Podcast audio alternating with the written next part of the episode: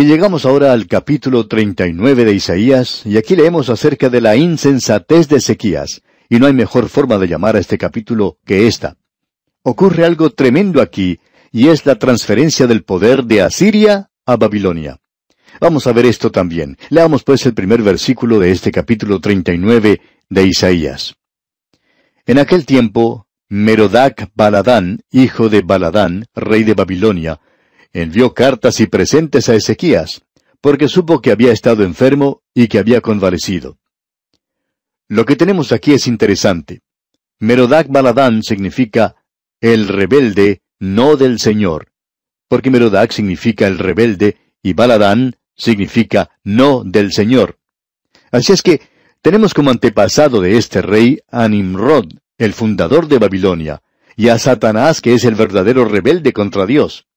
Él es el Dios de este mundo, y ese hombre se acerca ahora alabando, halagando al rey. Estos embajadores fueron enviados por su rey y llevaron una carta, y en ella se alababa mucho a Ezequías. Ellos decían, bueno, el rey de Babilonia está muy preocupado acerca de su salud. Así es que él envió estos regalos para que se regocije. Y en el versículo dos del capítulo treinta y nueve leemos, Y se regocijó con ellos Ezequías, y les mostró la casa de su tesoro, plata y oro, especias, ungüentos preciosos, toda su casa de armas, y todo lo que se hallaba en sus tesoros. No hubo cosa en su casa y en todos sus dominios que Ezequías no les mostrase. Ezequías poseía muchas de las riquezas que el rey Salomón y David habían juntado, y se nos dice allá en el segundo libro de Crónicas, capítulo 32, versículo 27 y 28, lo siguiente. Y tuvo Ezequías riquezas y gloria muchas en gran manera, y adquirió tesoros de plata y oro, piedras preciosas, perfumes, escudos, y toda clase de joyas deseables. Asimismo hizo depósitos para las rentas del grano, del vino y del aceite, establos para toda clase de bestias y apriscos para los ganados. Lo que tenemos aquí es algo muy interesante. Este rey Ezequías recibe a los embajadores que han llegado de Babilonia. Ellos lo halagaban mucho. Le dicen, nuestro rey está muy contento que te hayas recuperado de tu enfermedad. Aquí tienes un regalo de su parte. Aquí tenemos una carta para ti, una tarjeta de buenos deseos. Y en lugar de Ezequías tomar esa carta y abrirla delante del Señor, como hizo con la otra carta que había llegado de Asiria, él simplemente la pone a un lado y recibe a estos que lo están halagando en gran manera. Y entonces él piensa, bueno, les voy a mostrar lo que tengo. Así es que los lleva por todas partes y les muestra todas las riquezas que tenía en Jerusalén. En realidad Salomón había logrado tener mucho del oro que existía en el mundo, así como de muchas otras cosas. Allí estaba, guardado en Jerusalén, y Ezequías muestra su insensatez ante estos embajadores. Ellos, por supuesto, tomaron nota de todo lo que vieron y fueron de regreso a su rey Merodac y le dijeron, Rey, cuando tú te hagas fuerte, ya sabemos dónde puedes obtener todo el dinero, todo el oro y la plata y demás joyas que necesitas para llevar a cabo una guerra. Se encuentra allí en Jerusalén. Así es que Ezequías cometió una gran equivocación porque Isaías oyó lo que había sucedido. Y en el versículo tres de este capítulo treinta y nueve que estamos estudiando, encontramos lo siguiente. Entonces el profeta Isaías vino al rey Ezequías y le dijo, ¿Qué dicen estos hombres y de dónde han venido a ti? Y Ezequías respondió, De tierra muy lejana han venido a mí, de Babilonia. Y Ezequías dice, ¿No es eso maravilloso? Pero eso no fue lo que dijo Isaías. Los versículos cinco y seis nos revelan la actitud de Isaías. Entonces dijo Isaías a Ezequías, Oye palabra de Jehová de los ejércitos. He aquí vienen días en que será llevado a Babilonia todo lo que hay en tu casa, y lo que tus padres han atesorado hasta hoy. Ninguna cosa quedará, dice Jehová. Vemos pues que este hombre Ezequías obró insensatamente. Él nunca debió haber hecho eso. Y entonces él pregunta, ¿cuándo ocurrirá eso? Isaías le contesta, no tendrá lugar mientras tú estés con vida. Y luego ese hombre Ezequías dice una cosa muy extraña. Bueno, me alegro que no va a tener lugar mientras yo esté vivo. Pero, ¿qué acerca de sus hijos y de sus nietos? Porque esto tuvo lugar en sus días, digamos de paso, y se cumplió literalmente. Ahora, ¿fue bueno para Ezequías el que se añadiera quince años a su vida? Creemos, amigo oyente, que no lo fue. Él obró insensatamente. Durante esos quince años ocurrieron tres cosas terribles. Pero vamos a dejar aquí por hoy y vamos a comenzar una nueva sección, Dios mediante, en nuestro próximo programa. La sección que trata de la salvación. Pasamos del juicio a la salvación. Es nuestra ferviente oración que Dios le bendiga abundantemente. Amigo oyente, hemos llegado ahora a la última de las divisiones principales del libro de Isaías, que comienza con el capítulo 40. Existe un contraste entre los primeros 35 capítulos y lo que tenemos aquí. Anteriormente teníamos la revelación del soberano en el trono. Ahora tenemos la revelación del Salvador en el lugar del sufrimiento. Ya vimos la corona en el capítulo 6, y en esta sección, hasta el capítulo 53, vemos la cruz. En la primera sección teníamos el gobierno de Dios, y en esta sección tenemos la gracia de Dios. Esta sección que tenemos ante nosotros es una sección muy importante, y uno no debería considerar la primera sección sin la última. En el capítulo 40 tenemos un mensaje de consuelo de parte de Dios, el Creador, el Salvador y el Sustentador. Ahora el mensaje ha cambiado, pero el mensajero no. Aquí es donde los críticos se hacen presentes y dicen, bueno, el tema es tan diferente que debe haber dos Isaías. Bueno, ¿por qué no tener dos temas o cambiar un mensaje en lugar de cambiar el mensajero y tener dos Isaías? En realidad, eso es lo que ocurre. Podríamos darle una ilustración muy sencilla, amigo oyente. Por ejemplo, el mismo autor de estos estudios bíblicos ha escrito comentarios sobre diferentes libros de la Biblia y diferentes temas en esos libros. Por ejemplo, ha escrito un librito basado en el segundo salmo que llama ¿A dónde va a parar este mundo? Y la respuesta es al juicio, por supuesto. Luego escribió otro librito basado en el Salmo 22, y ese es una radiografía de la cruz. Ahora los temas son completamente diferentes, y esto ha hecho que una o dos personas que han leído esos comentarios hayan dicho, ¿y cómo es que pueden escribir un libro basado en un tema y luego volverse y escribir otro de un tema que es completamente lo contrario? Bueno, amigo oyente, permítanos decirle que los Salmos 2 y 22 son completamente diferentes. De paso, digamos que fueron escritos por la misma persona, y eso no es algo fuera de lo común. Y eso es lo que tenemos en esta sección en particular, aquí en este libro de Isaías. Aun cuando el mensaje que tenemos aquí es un mensaje de consuelo y no de juicio, vamos a ver en esta sección que Dios es revelado como el Creador y el Salvador y el Sustentador. Él no será algo completamente desconocido para su pueblo. Él será un Dios muy personal y una verdadera realidad. Y al recorrer estas páginas, usted encontrará en esta sección una polémica contra la idolatría. En algunos lugares el lenguaje es muy sarcástico. Isaías tenía una pluma que a veces se destacaba por ese estilo, y él aquí hace un ataque contra los ídolos. Ese era el gran pecado de Israel. Amigo oyente, cuando Dios llamó a Abraham, lo llamó para que saliera de un lugar de idolatría. Él servía al Dios vivo y verdadero, y procedente de Abraham saldría una nación que debería testificar de la unidad de la deidad. Escucha, oh Israel, el Señor Jehová vuestro Elohim, Jehová vuestro Dios, plural, es uno, Jehová. Ese era el mensaje de aquel día. La iglesia de hoy, en medio del ateísmo, no de politeísmo, debe testificar de la Trinidad. Y esta es la vida eterna, que te conozcan a ti, el único Dios verdadero, y a Jesucristo a quien has enviado. Nosotros debemos conocer a Dios el Padre, Dios el Hijo y Dios el Espíritu Santo.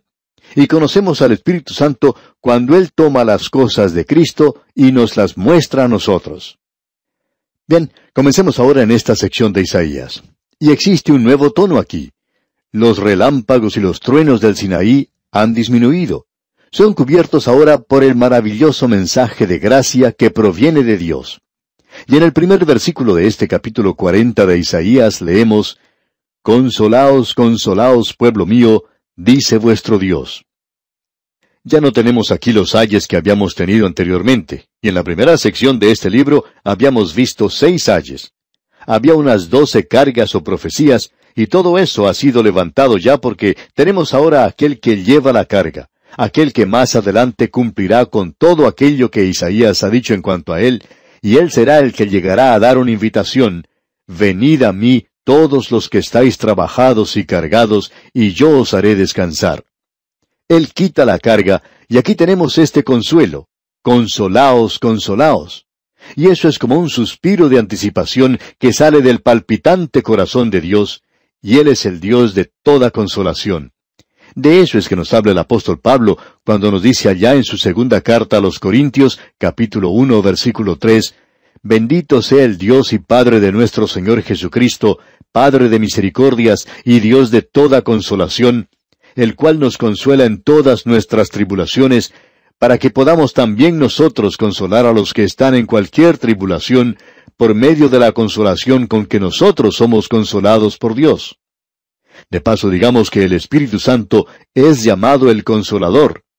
El Señor Jesucristo dijo, Y yo rogaré al Padre, y os dará otro Consolador para que esté con vosotros para siempre. Y Él es hoy el Consolador que está en este mundo. Ahora volviendo a Isaías, leemos en el versículo dos de este capítulo cuarenta, Hablad al corazón de Jerusalén, decidle a voces que su tiempo es ya cumplido, que su pecado es perdonado, que doble ha recibido de la mano de Jehová por todos sus pecados. Se ha sugerido que cuando existía una deuda o hipoteca en una casa de Israel, que esto se escribía en un papel, es decir, en un documento legal, como los que tenemos hoy cuando se hace una hipoteca. En aquel día, pues, se colocaba la hipoteca en uno de los dinteles de la puerta para que todos sus vecinos, todos sus amigos, supieran que usted tenía una hipoteca en su lugar. Ahora, cuando la hipoteca era pagada, entonces se sacaba una copia de ella y se colocaba en otro dintel de la puerta. Y eso era señal de que se había pagado. Y eso es lo que se nos está diciendo aquí. Eso es lo que se quiere decir cuando se dice que ha recibido doble, que han sido perdonados, que ha sido pagado. El Señor Jesucristo pagó la deuda. Esa es la diferencia entre la forma en que Dios trataba a su pueblo y cómo nos trata a nosotros hoy. Esto es en realidad lo que separa a la cristiandad de todas las religiones paganas. El Antiguo Testamento, aun cuando estaba bajo la ley, era totalmente diferente. Todo eso se resume en la palabra propiciación. Todos los paganos, en todas sus religiones, presentan una ofrenda a su Dios para aplacarlo, y eso es lo que quiere decir propiciación. Ahora muchas personas piensan que eso es lo que quiere decir en la Biblia. Quiere decir que uno tiene que hacer algo y que Dios está enojado, que usted tiene que hacer algo para poder obtener su favor. Los paganos siempre están haciendo eso. Los dioses de ellos siempre están enojados. Es muy difícil poder llevarse bien con ellos, y se ofenden muy fácilmente y no son muy amigables. La realidad es que el pecado del hombre le ha alienado de Dios. Pero amigo oyente, fue Dios el que hizo algo, y Dios es propicio hoy. Usted no tiene que hacer nada para ganar su favor. La propiciación es hacia Dios, y la reconciliación es hacia nosotros. Dios ha hecho todo lo que era necesario hacer. Y hoy se nos dice que debemos reconciliarnos con Dios, no que hagamos algo para obtener su favor. Eso ya ha sido logrado. Eso es lo que el Señor Jesucristo hizo por nosotros en la cruz del Calvario. Ahora esa es la palabra consuelo. Esa es la palabra de consuelo que ha sido esparcida hoy a través de todo el mundo. Y en el versículo tres de este capítulo cuarenta leemos, Voz que clame en el desierto, Preparad camino a Jehová, enderezad calzada en la soledad a nuestro Dios. Los cuatro escritores de los Evangelios citan este versículo como que es aplicable a Juan el Bautista. Y ya que está allí citado cuatro veces, nosotros no estamos preparados para argumentar en cuanto a esto. Diremos que se refiere a Juan el Bautista. Ahora en los versículos siguientes, los versículos cuatro y cinco leemos, todo valle sea alzado, y bájese todo monte y collado, y lo torcido se enderece, y lo áspero se allane, y se manifestará la gloria de Jehová, y toda carne juntamente la verá, porque la boca de Jehová ha hablado. Lucas cita eso también como que lo aplica a Juan el Bautista. Y ahora leemos en los versículos siete y ocho de este capítulo cuarenta de Isaías, La hierba se seca y la flor se marchita, porque el viento de Jehová sopló en ella. Ciertamente como hierba es el pueblo. Sécase la hierba, marchítase la flor, mas la palabra del Dios nuestro permanece para siempre.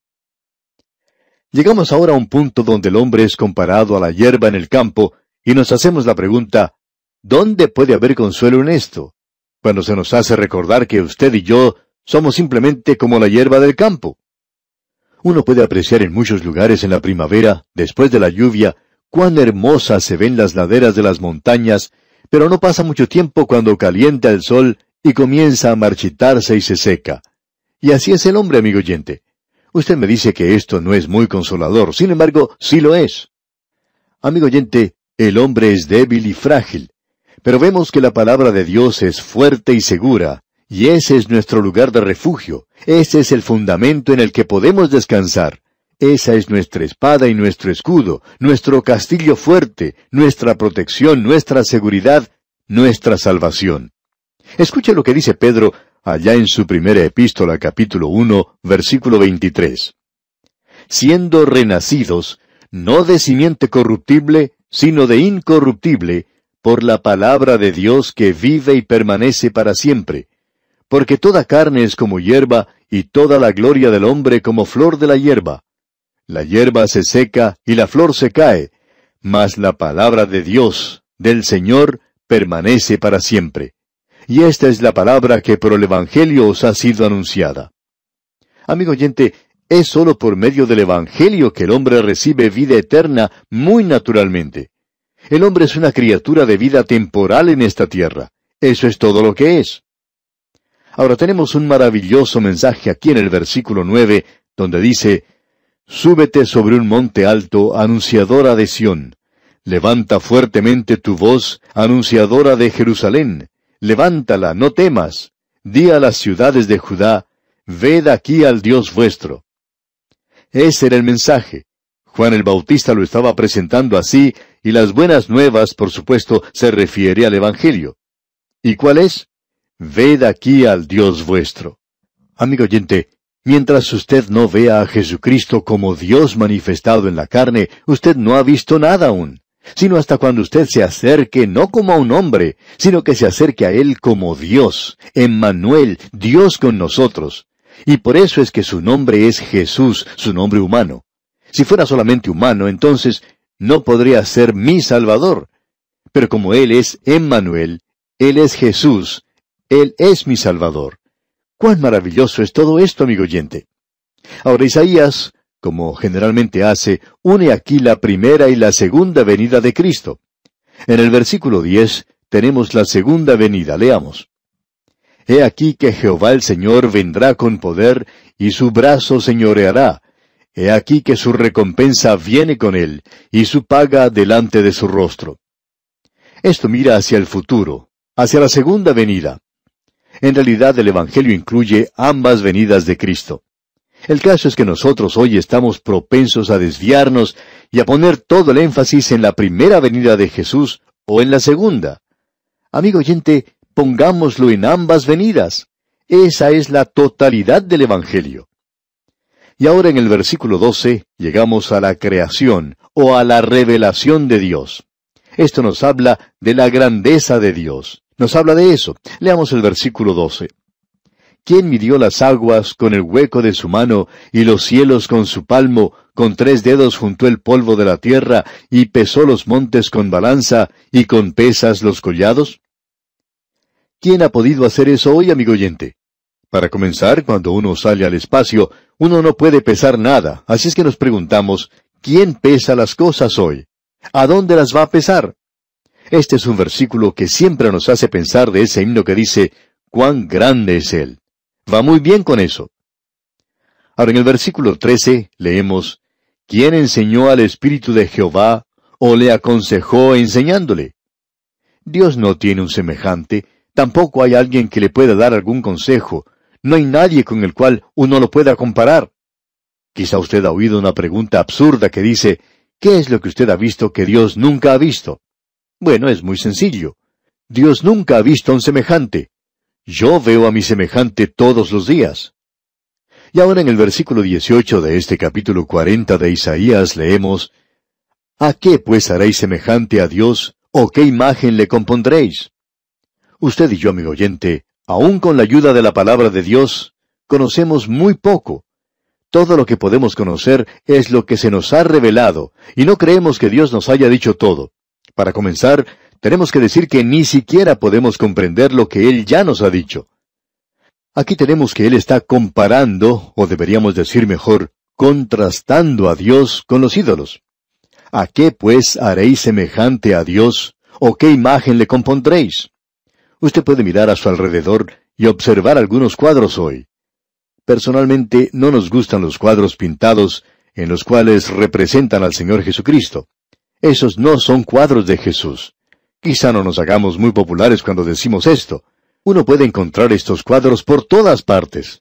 Y hay algunas personas que son un poco sentimentales en cuanto a Dios. Piensan que lo que estamos diciendo es algo terrible. Pero nosotros no necesitamos cuadros de Él. Cierto filósofo escocés dijo en una oportunidad, ellos nunca piensan en pintar un cuadro de Jesús hasta cuando pierden la presencia de Él en sus corazones. Notemos ahora uno de los primeros ataques irónicos, digamos, que hace Isaías contra la idolatría. Leamos el versículo 19. El artífice prepara la imagen de talla, el platero le extiende el oro y le funde cadenas de plata. Es decir, que el rico tiene un ojo muy ornamental, tiene un Dios muy rico. Sin embargo, la persona pobre tiene un ídolo crudo. Leamos el versículo 20. El pobre escoge para ofrecerle madera que no se apolille. Se busca un maestro sabio que le haga una imagen de talla que no se mueva. Así es que él talla a un Dios. Y esto es algo absurdo porque Dios dice aquí en el versículo 21, ¿no sabéis? ¿No habéis oído? ¿Nunca os lo han dicho desde el principio? ¿No habéis sido enseñados desde que la tierra se fundó? Estas son cosas absurdas. Ahora el versículo 22 dice, él está sentado sobre el círculo de la tierra, cuyos moradores son como langostas. Él extiende los cielos como una cortina, los despliega como una tienda para morar. Ahora, ¿quién le dijo a usted, amigo oyente, que la tierra era plana? No nos gusta decirlo, pero ¿sabe usted quién fue el que enseñó que la tierra era plana? Fueron los científicos de los días de Cristóbal Colón los que enseñaron que la tierra era plana. La Biblia nunca enseñó tal cosa. Los así llamados científicos no prestaban atención a la palabra de Dios en aquel día, y eso es lamentable porque podrían haber aprendido algo. La tierra es un círculo, así se nos indica aquí. El Antiguo Testamento nunca enseñó que la tierra era plana. Fue la ciencia que enseñó eso en su día, y no estamos muy seguros de que estén correctos hoy. Ahora Isaías continúa avanzando en estas secciones hablando acerca de la idolatría. Y no vamos a entrar en mucho detalle aquí. Quisiéramos ahora leer lo que dice el versículo 27. Aquí tenemos ahora la consideración como un llamado de Dios. Amigo oyente, la creación es en realidad una revelación de Dios. Y tenemos ante nosotros ese asunto de la consideración. Se llama en realidad a la consideración a la luz de todo esto que se dice aquí. Leamos ahora el versículo 27. ¿Por qué dices, oh Jacob, y hablas tú, Israel, mi camino está escondido de Jehová, y de mi Dios pasó mi juicio. Dios conoce acerca de las dificultades y problemas de aquellos que le pertenecen. Y usted que pertenece a Él, puede ver que Él puede calmar las tormentas de la vida para usted en cualquier momento. Ahora alguien quizá diga, bueno, yo estoy en una tormenta en este momento, y Él no ha calmado esta tormenta todavía. Bien, entonces, en lugar de estar sentado llorando y, comenzando a criticar a Dios, ¿por qué no comienza a observar a su alrededor y tratar de hallar cuál es la lección que Él quiere que usted aprenda? Dios no permitiría que usted pase por eso, a no ser que usted deba aprender algo. Y luego, la lección puede ser esto. Leamos el versículo 28 de este capítulo 40 de Isaías.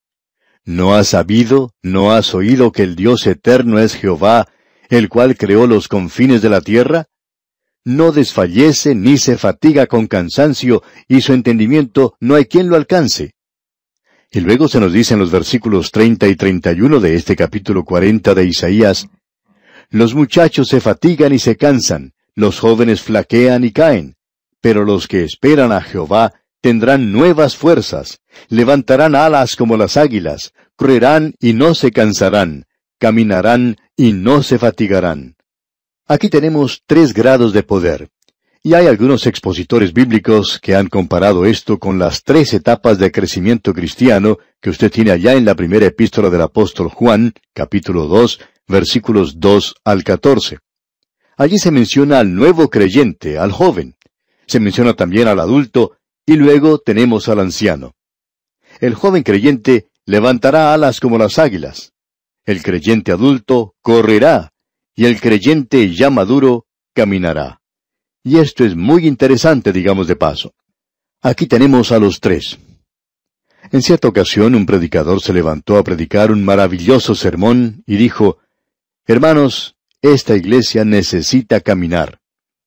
Y uno de los que estaba en el auditorio dijo, Amén. El predicador continuó su mensaje y más adelante dijo, Hermanos, esta iglesia necesita correr. Y esta otra persona contestaba, Aleluya. Y luego el predicador dijo, Hermanos, esta iglesia necesita volar. Y este otro que le escuchaba en la audiencia dijo, Amén y aleluya. Luego el predicador dijo, Bien, va a costar dinero el hacer que esta iglesia vuele. Y entonces esa persona en el auditorio dijo, Déjela que camine, hermano, déjela que camine.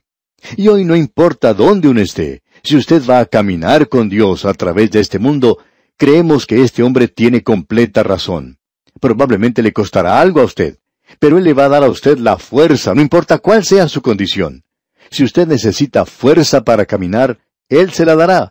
Si usted necesita fuerza para volar, Él también tiene eso para usted. Este capítulo es algo maravilloso realmente. El consuelo de Dios como nuestro Creador, como nuestro Salvador y como nuestro sustentador es un buen comienzo para esta última sección en este libro de Isaías. Y aquí vamos a detenernos por hoy. En nuestro próximo programa estudiaremos el capítulo 41 de este libro de Isaías y confiamos que usted, amable oyente, lea todo este capítulo que habla de la seguridad de Dios para Israel. Que el Señor colme su vida de sus ricas bendiciones.